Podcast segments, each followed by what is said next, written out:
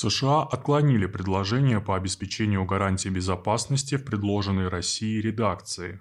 Главный вопрос – расширение НАТО – не вошел в повестку. Переговоров не было, были встречи двух делегаций. Требования сторон максимально завышены и не могут быть смягчены. Это все было известно заранее. Российский МИД не скрывал, что не верит в возможность соглашений.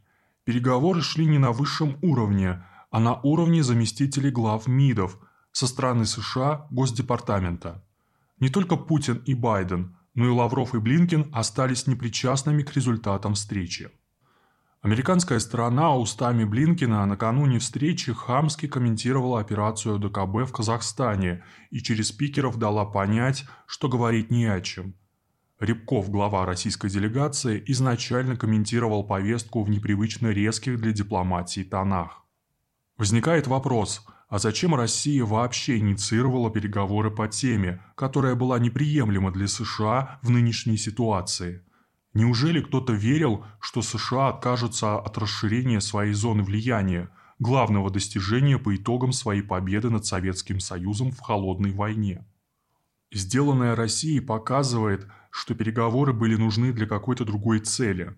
Скрытые настоящие переговоры ведутся в другом тоне и другими людьми по другим каналам. Они закрыты, их повестку не публикуют до встречи и не оформляют резкой риторикой. Все ответы военно-технического характера в США просчитаны, и угроза от них считается реальной, как и активизация России в Латинской Америке и усиление активности патрулирования нашим ядерным флотом берегов США, и военно-космическая активность, и углубление союза с Китаем, предусматривающее создание единого пространства в зонах жизненно важных интересов двух государств. Прогнозируется и усиление стратегических ядерных сил России в Калининграде и в Белоруссии, вдоль границы с НАТО. Учтена и опасность искоренения в России прозападной прослойки в элите, подрыв ее позиций и концентрации ресурса в условной партии Совбеза.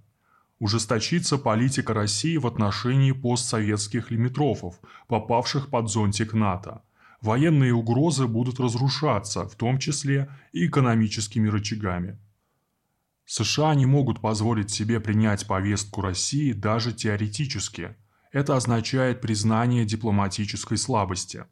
Есть риск выставить США неконструктивной, а еще хуже – оправдывающейся стороной. Еще одна причина резкого выхода США из дипломатического боя – это провал путча в Казахстане – США не получили желаемого рычага давления на Россию, а Россия приехала сильным козырем в рукаве. Переговоры с Россией высвечивали слабости США, и это было совершенно недопустимым с точки зрения американского руководства, всегда ведущего переговоры только с позиции силы.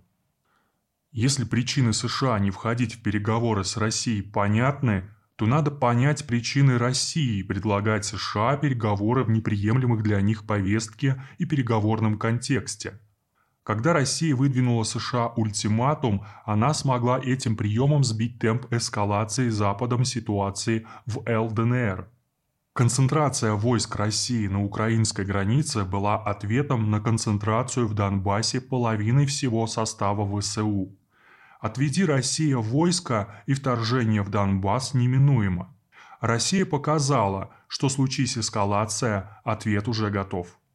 Для США же самым важным не с военной, а с политической точки зрения было заставить Россию любой ценой отвести войска от границы. Демонстрация бессилия США в военно-политической сфере недопустима в отношениях с вассалами, тем более с Украиной. Используя информационное доминирование и наличие союзников, США начали давление на Россию. Давление постепенно меняло восприятие ситуации в глазах населения Запада, облегчая санкционные перспективы и консолидацию блока НАТО. Сбить этот ритм информационного блицкрига могло только встречное информационное контрнаступление. Им стал ультиматум, выдвинутый Россией и США преднамеренно неприемлемой формулировке. Россия добилась желаемого. Украинский кейс отошел в тень и смешался с казахстанским. Это позволило не только оставить российские войска там, где они есть, но и обрести точку давления на США тем, что это оставление увязано теперь не с действиями ВСУ, а с тем самым военно-техническим ответом России США. Если было сложнее оставить войско в ракурсе проблемы ЛДНР, то в ракурсе проблемы НАТО это вполне нормально. Поэтому на переговоры со стороны России был послан именно Рябков, имеющий репутацию ястреба. Он символизировал жесткость и непреклонность России именно в расчете на то, что США отклонят повестку. Он не смог записать в свой актив громкую дипломатическую победу. Его задача была другой – он отвлекал силы противника, а по закрытым каналам другие переговорщики вели свои переговоры, понимая значение каждого слова и жеста, оставляя США возможность спасения лица и показывая на Рябкове, какие действия могут начаться в противном случае.